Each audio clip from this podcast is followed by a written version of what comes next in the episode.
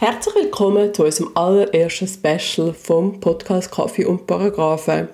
Und zwar geht es in diesem Special um das Thema Prozessieren. Prozessieren ist ein riesiges Thema und wir haben uns deshalb auch entschieden, dass wir das etappenweise aufgleisen in fünf Episoden von zu Beginn des Prozesses bzw. die Evaluation über den Prozess starten bis der Prozess ist abgeschlossen bzw. gewonnen oder verloren.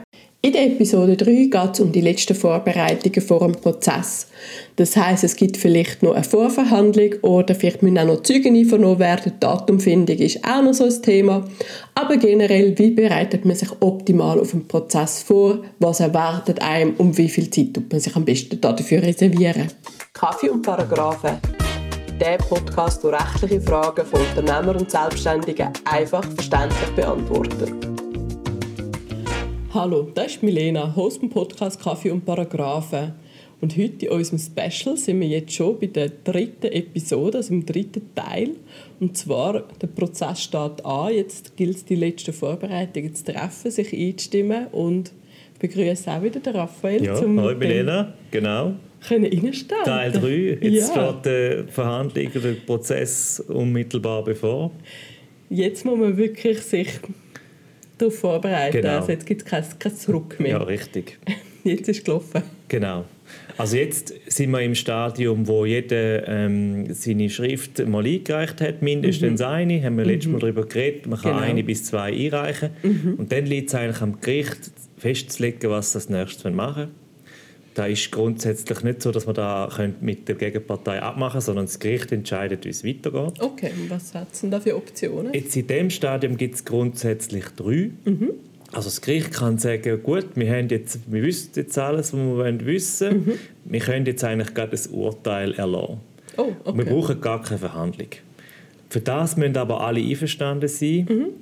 Und ich würde jetzt auch mal sagen, das ist eher selten. Das ist nur in ganz klaren Fällen. Okay, ich wollte fragen, wie oft kommt ja, das vor? Sehr, sehr selten. Mhm. Es kommt auch manchmal vor, wenn es so ein bisschen Parteien sind, wo beide so ein bisschen kostensensibel sind und sagen, ja, es darf wenig, möglichst wenig kosten. Das ist natürlich ein, ein Mittel zum Kosten sparen, weil mhm. dann müssen nicht die Anwälte die Anwältinnen und Richter irgendwo zum Termin sich zusammenfinden mhm. und das mhm. vorbereiten. So kann man natürlich x Stunden Arbeit sparen.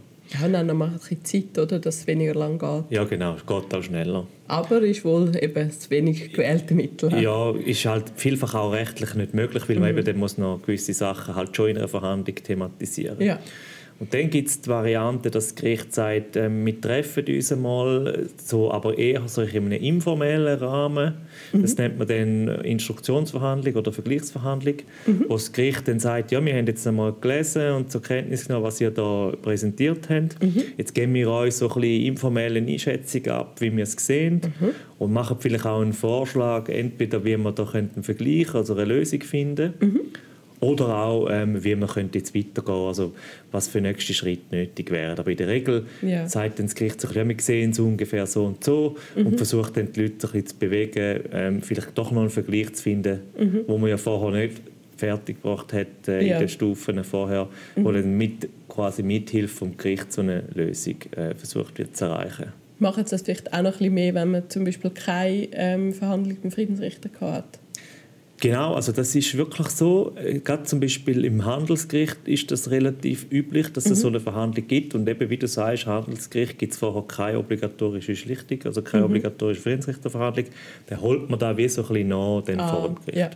Aber es gibt auch Fälle, wo es eigentlich schon einen Friedensrichtertermin gegeben hat. Mhm. Halt mit der Überlegung, das haben wir, glaube ich, in der ersten Folge darüber geredet, Friedensrichter ja. sind qualitativ unterschiedlich, ja. sowohl von der Ausbildung her als auch vom ich sage jetzt mal, äh, gerade an Energie, die die aufbringen. Also einerseits gibt es Friedensrichter, die Juristen sind, die dann auch so rechtliche eine Einschätzung abgeben können. Mhm. Und dann gibt es solche, die finden, ich will jetzt unbedingt das Problem lösen und die gehen nicht aus dem Raum raus, bevor wir das Problem gelöst haben. Und andere finden einfach, ja, wenn man sich nicht einigen kann, dann ist es halt so, ähm, dann müssen wir halt vor Gericht. Mhm. Und durch das gibt es dort grosse Unterschiede. Ja. Aber eben, man kann dann auch vor Gericht noch versuchen, eine Lösung zu finden, auch wenn es schon eigentlich einen Friedensrichtertermin gegeben hat. Okay. Und dann die dritte Variante ist da, wo wir heute hauptsächlich werden darüber reden, ist dann mhm. quasi die offizielle Gerichtsverhandlung, sogenannte mhm, Hauptverhandlung. Die ominöse. Genau, ja. wo dann eben die Parteien mit den Anwälten erscheinen mhm. vor dem Gericht. Also das kann ja dann ein Richter, drei Richter, fünf Richter sein, je nachdem, was das für ein mhm. Verfahren ist. Wo ein Gerichtsschreiber ist, wo Intensiv. protokolliert wird, aufgenommen wird und so weiter. Genau, ja. das sind die drei Varianten. Und das heißt, auf das muss ich mich dann auch optimal vorbereiten. Also das heißt, vielleicht auch mal die Zeugen noch mal ein bisschen briefen, was sie sollen sagen Ja, ja nicht, würde ich sagen. Also, Nein, besser nicht. Besser nicht. Also, ja. jetzt, mal in der Schweiz von einem, von einem staatlichen Gericht ist das, ist das verpönt. Ja. Beziehungsweise das kann einem den Zeugen eigentlich total verderben. Okay, also, Regel, dass er abgelehnt wird, oder was? Also nicht in dem Sinn abgelehnt, aber in der Regel ist eine der ersten Fragen, die eine Richterin wird einem Zeugen stellen mhm. haben Sie vorher Kontakt mit der Partei oder mit dem Anwalt? Mhm. Und wenn dann äh, derjenige erzählt, ja klar, wir hatten da Meetings gehabt, da hat man mir gesagt, was ich soll sagen und so, dann ist das Zeug eigentlich schon gelaufen, weil dann ist er nicht mehr objektiv. Ja. Oder ein Zeuge soll ja einfach erzählen, wie es war. Ja, soll und nicht sagen, was, er, was wir ihm gesagt haben, soll er ja. sagen. Oder? Das ist eigentlich das Entscheidende. Er soll wie die anderen Beweismittel unterstützen und nicht jetzt Genau, und er soll vor allem nicht einfach einen Standpunkt wiedergeben, den man ihm vorgehalten hat. Also darum, mit den Zeugen sollte man im Idealfall eigentlich gar keinen Kontakt haben, außer sie anfragen, ob sie überhaupt zur Verfügung stehen, oder? Ja. Weil gewisse sagen ja nein. Also grundsätzlich muss man ja aussagen als Zeuge. Mhm. Aber wenn natürlich einer total dagegen ist, dann bringt es eigentlich auch nicht viel, wenn man jemanden dazu zwingt. Ja. Aber man sollte eigentlich mit denen sonst keinen Kontakt haben. Also keine Zeugen briefen, wie man das in den Filmen immer so gut sieht, wo genau. man da die ganzen Workshops hat, wo man sie ja dort sagen, wann sollen einen Schluck Wasser nehmen aus dem Glas und so. Das genau. ist dem nicht so. He? Also kleine Klammerbemerkung ist vielleicht in den Schiedsverfahren, die es ja in der Schweiz mhm. auch gibt, ist es dann wieder anders. Dort ist das absolut üblich, dass man das macht. Ah, okay. Dass man den Zeugen voraus sagt, mhm. was sie sollen sagen. Aber das hat natürlich dann wiederum Einfluss auf den Beweiswert von so etwas. Also dort weiss jeder, der Zeuge, der eine Partei bringt, der mhm. wird das bestätigen, was sie sagt. Ja. Äh, wo die Partei sagt. Und darum ist es einfach dann nicht genau das Gleiche, wie wenn jemand wirklich unabhängig und objektiv mhm. ist. Das ist dann einfach nicht ganz gleich viel wert und dort ist es aber auch dann dafür rechtlich kein Problem. Okay, aber der tut dafür dann keine Überraschungen mehr erzählen. Also der erzählt dann das, was man besprochen hat und wenn man genau. noch anfragt, tut das nochmal bestätigen genau. und das ist dann nicht so, dass der ganz unabhängig und vielleicht auch so ein Konzept kann gebracht werden mit Fragen. Ja. Und ja, und es ist wirklich, das haben wir auch schon erlebt, dass dann ein Zeuge vor Gericht etwas völlig äh, anderes ausgesehen hat, als wir erwartet haben. okay. Und dass man zum Teil entweder mit abgesägten Hosen oder eben mit, äh, also dass er die Karte spielt und man so weiß es, Fahnen, man weiß es einfach nie dann. Hingegen cool. bei den Schiedsverfahren oder eben ist es so, dass vielfach Zeuge auch vorher schriftlich schon etwas eingehen, mhm wo man dann sieht, was sie ungefähr werden sagen, was in einem staatlichen Verfahren nicht möglich ist. Also man kann nicht eine schriftliche Zeugenaussage einreichen grundsätzlich. Also es ist eigentlich ein Lotto, wenn man einen Zeugen ja, ähm, aufbietet oder auch nennt. Also wie gern hast du Zeugen in einem Prozess? Würde ich dich an dieser Stelle also gerne mal Zeugen fragen. sind immer eigentlich nur ergänzend zu dem, was man eigentlich schon sonst kann beweisen kann. Mhm. Mhm. Also nur ein Prozess auf Zeugenbeweis abstützen ist eine schlechte Idee, weil es einfach, wie wir vorher gesagt haben, unberechenbar ist, was sie sagen. Mhm. Und ich hatte so einen Fall, gehabt, wo hat einer behauptet, er hätte Geld gut vom anderen und der andere hat bestritten, dass es da eine Abmachung gibt. Und dann mhm. hat mir der Klient gesagt, ja, ich habe da zwei Zeuge, die können das bestätigen, die sind dabei gewesen. Und dann mhm. habe ich gesagt, ja, sind Sie sicher? Und er hat gesagt, ja, bin sicher. Und dann haben wir gesagt, gut, dann machen wir das. Und mhm. dann sind wir vor Gericht gegangen und die Zeuge haben einfach irgendetwas, also die haben überhaupt nicht das bestätigt, was er gesagt hat. Oh und dann ist der Fall natürlich nicht so rausgekommen, wie wir es erhofft haben, aber da habe ich dem Klienten gesagt, sie haben mir gesagt, sie bestätigen das, sie haben es nicht, jetzt ist es halt nicht so gut rausgekommen. Ja. Dann haben wir gesagt, ja, das ist jetzt halt einfach sozusagen in die Hose, aber man hat, man hat eigentlich gemeint, das sei anders und darum eben ist mhm. es einfach, es ist nicht gerade so wie Roulette spielen, aber es ist schon relativ riskant. Darum würde ich jetzt nur einen Zeugenprozess würde ich jetzt nicht führen. Das heißt, auch wenn ich quasi jetzt als Klient jetzt entscheide, welche Zeuge ich nenne, dann muss ich mir da wirklich gut überlegen, wer ich nehme, wie glaubwürdig ist die Person, ist Richtig, die Person ja. wirklich dabei gewesen, ja. kann sie es wiedergeben, steht die auch zu mir. Ja. Man macht dann keinen Sinn, wenn sie gekauft ist von der anderen Seite. so. Ja, und auch, ähm, wie genau können sich die noch erinnern? Weil mhm. wenn dann Zeugen kommen und sagen, hören Sie, das ist schon sieben Jahre her, ich weiß doch nicht mehr, was wir dort besprochen haben, ja, dann kann man es auch bleiben lassen. Man ja. muss schon auch ein bisschen sich überlegen, wer kann da wirklich mhm. etwas... Äh, Sinnvolles dazu sagen und wenn, wenn, man, wenn einem niemand in den Sinn kommt, dann lässt man es besser bleiben. Ja, ich, ich denke auch, also wenn man da irgendwie im Vollsuff in einer Bar ein Starlehen gesprochen hat und der andere hat noch gefunden, ja, ich höre das, was wir abgemacht haben, ist ja. das vielleicht dann nicht der genau. Zeuge, den wir gesucht haben. Also da wäre das Thema so ein bisschen ähm, Zeugen äh, vorbereiten oder eben nicht. Aber nicht, wichtiger ist eigentlich fast sich selber vorbereiten. Mhm. Also die Partei, mhm. die darf man logischerweise vorbereiten und soll man auch. Ja, ich nehme an, das ist wahrscheinlich ein Hauptteil genau, von dir, oder, was du machst, wenn genau. es losgeht und auch der Hauptteil von der Vorbereitung auf so eine Verhandlung. Also mhm. klar, ich bereite mich natürlich vor im Sinne von das Plädoyer entwerfen mhm.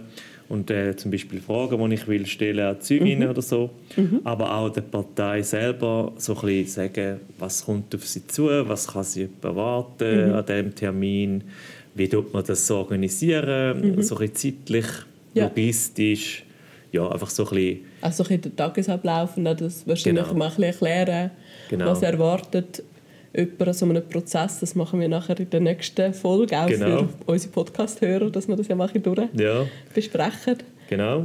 Und auch, wie sie sich muss wahrscheinlich dort, welche Erwartungshaltungen auch, was man darf mitbringen darf, genau. wenn man jetzt an so einem Prozess teilnimmt. Ja, richtig. Eben das, die Idee ist eigentlich dort, dass man sagt, an dem Tag selber erfahrt man nicht sehr schmal, was jetzt auf einem zukommt. Klar, man weiß nie genau, wie es denn effektiv ist, mhm. aber man kann grundsätzlich schon ein bisschen abschätzen, mhm. was da auf einem wird zukommen, ähm, weil das ist ja eigentlich, da reden wir dann das nächste Mal darüber, relativ starr vorgegeben, was man was man mhm. da muss machen und was die einzelnen Schritte sind. Und die gehen wir eigentlich so ein bisschen vorgängig einmal durch mhm. Und sagen, das ist das, was du erwarten kannst. Ja. Wir rechnen mit dieser Abfolge, wir rechnen zum Beispiel auch mit etwa so viel Zeit. Mhm. Also bei Gerichtsverhandlungen ist es selten so, dass die für einen Start- und eine Endzeit äh, angesetzt werden, sondern meistens nur für eine Startzeit. Und also das fängt am 9 Uhr an und es steht nicht, es ist um 12 Uhr fertig, sondern es fängt einfach um 9 Uhr an und es kann dann um halb 10 oder um halb 5 Uhr am Nachmittag fertig sein.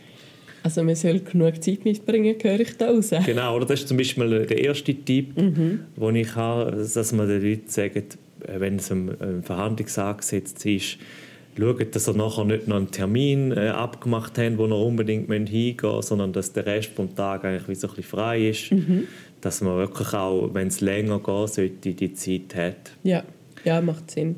Dass man auch wahrscheinlich entspannt ankommt und dann auch genug Raum hat, um zu gehen und vielleicht das genau. alles auch nochmal Revue passieren lassen. Genau. Und eben auch, wie du sagst, vorne raus genug Zeit planen, dass man nicht auf den letzten Drücker erst kommt und dann mal einen Parkplatz suchen, ja. sondern dass man vielleicht wirklich eine Viertelstunde, eine halbe Stunde vorher dort ist. Mhm. kann man auch noch ein bisschen runterfahren vorher, ja. man kann noch Kaffee trinken, ein bisschen schwätzen, sich ein bisschen ablenken mhm. oder nochmal schnell durchgehen, was, äh, was sind die wichtigsten Punkte. Mhm. Einfach so, ein bisschen, dass man da nicht noch einen zusätzlichen Stressfaktor unnötigen generiert. Ja. Ja, was ist sonst noch so eine Erwartungshaltung, die dir oft begegnet, wenn du mit Leuten jetzt an einen Prozess gehst, wo du sagst, hey, lieber nicht? Also viel ist es so, dass die Leute das Gefühl haben, ich komme dort an und mhm. habe einen Termin und mhm. ein paar Stunden später habe ich das Gerichtsurteil ja. entweder in den Händen oder gehört in den mhm. Ohren. Mhm. Und das ist eigentlich in den seltensten Fällen so. Also Urteil wird selten im Anschluss an Gerichtsverhandlung eröffnet. Okay. Es gibt es manchmal, aber mhm. dann gibt es in der Regel eine Pause mhm. von ein, zwei, drei Stunden. Dann sagt das Gericht, wir ziehen das jetzt zurück zur mhm. Beratung und sagen euch nachher, was wir entschieden haben. Da gibt es aber nicht so häufig. Vielfach sagt das Gericht, ja, wir teilen euch dann schriftlich mit, was wir entschieden haben. Mhm. Oder was auch gibt, manchmal ist, wir laden für einen neuen Termin vor. Ja und sagen euch dann, was das Urteil ist. Aber nicht im Sinne von, ich kann schon am gleichen Tag erwarten, wie das Urteil gesprochen worden ist. Also ist das nicht episch? Der Richter geht raus und zurück mit wehendem Mantel, mit dem Hammer und haut da drauf und sagt, was er jetzt genau. will, oder? Das ist äh, eher unwahrscheinlich, schon aus dem Grund, weil der in der Regel weder Perücke noch Hammer noch wehenden Mantel hat. Schade, mein, mein Bild ist kaputt. also bei uns haben eigentlich die Richterinnen und Richter normale Anzüge oder Kostüm oder Hemd an. Ja. Also das sind nicht, ganz normal. Genau, ganz, die sind nicht irgendwie verkleidet okay. oder so das ist bei uns nicht üblich. äh, man muss auch nicht irgendwie eine Robe als Anwalt zum Beispiel anlegen, sondern wir können ganz normal, klar können wir nicht in Shorts und im T-Shirt gehen, sondern wir müssen schon ein bisschen Fallen machen, aber grundsätzlich gibt es keine äh, Uniform oder, oder Robe oder irgendetwas und auch keinen Hammer. Schade. Ja, der, der er hat halt immer so eine dramatische Komponente, die genau. dazu beisteuert. Eben, und das ist so ein bisschen, eben dann auch unsere Aufgabe, dass wir so ein bisschen sagen, ja, eben Erwartung, das könnt ihr erwarten und eben nicht so etwas, ein komisches Bild, sondern eben, dass es eigentlich ein, ein normales... Also es gibt schon so, also zum Beispiel den Gerichtssaal vorstellen, es gibt schon so die Säle, oder wo das so schick mit Holzschnitzereien, mhm. verzierten Decken und einen schönen Kachelofen. Aber es gibt auch ganz normale Sitzungszimmer, wo niemand irgendwie erhöht sitzt und auf einem abschaut. Aber ganz also es gibt auch ganz banal. normale Sitzungszimmer mit einem weißen Tisch und ein paar Stühlen dran.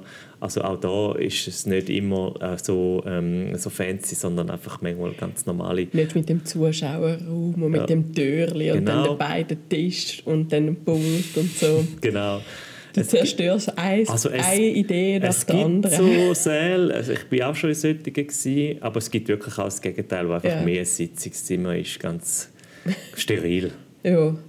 Ja, am Schluss ist es ja irgendwie, wenn wir jetzt so reden, es ist eine sterile Geschichte. Es gibt einen klaren Ablauf, es ist nicht fancy, man kommt nicht im letzten Moment mit irgendwelchen Zeugen, sondern genau. es ist alles klar, was man da jetzt... Es geht eigentlich rein darum, letzte Fragen können klären mhm sei es von der, von der jeweiligen Anwalt oder vom Richter ja. und die Sachverhalte zu verstehen und dann wird entschieden, dass meistens außerhalb von dem Zusammenkommen und wie viele Tage nachher, dass man dann das Urteil bekommt, das besprechen wir dann auch später. Genau. Ja, spannend. Also wirklich noch spannend, auch wenn man jetzt wirklich die eine oder andere Vorstellung leider ein bisschen ruiniert hast, aber das ist okay. Irgendwie ist es auch eigentlich auch gut zu wissen, dass das so nüchtern und so sachlich ist, weil das mhm. gibt mir auch mehr Vertrauen. Ich bedanke mich herzlich für deine Inputs und vor allem für deine Darstellung und ja, freue mich auf die nächste ja, Folge. Ja, ich mich auch. Danke, Ciao. Tschüss. Kaffee und Paragraphen ist ein Podcast von der Kanzlei Sequoia Legal und Advisory. Mehr Infos auf sq-legal.ch. Übrigens, die erste Beratung ist bei uns immer kostenlos.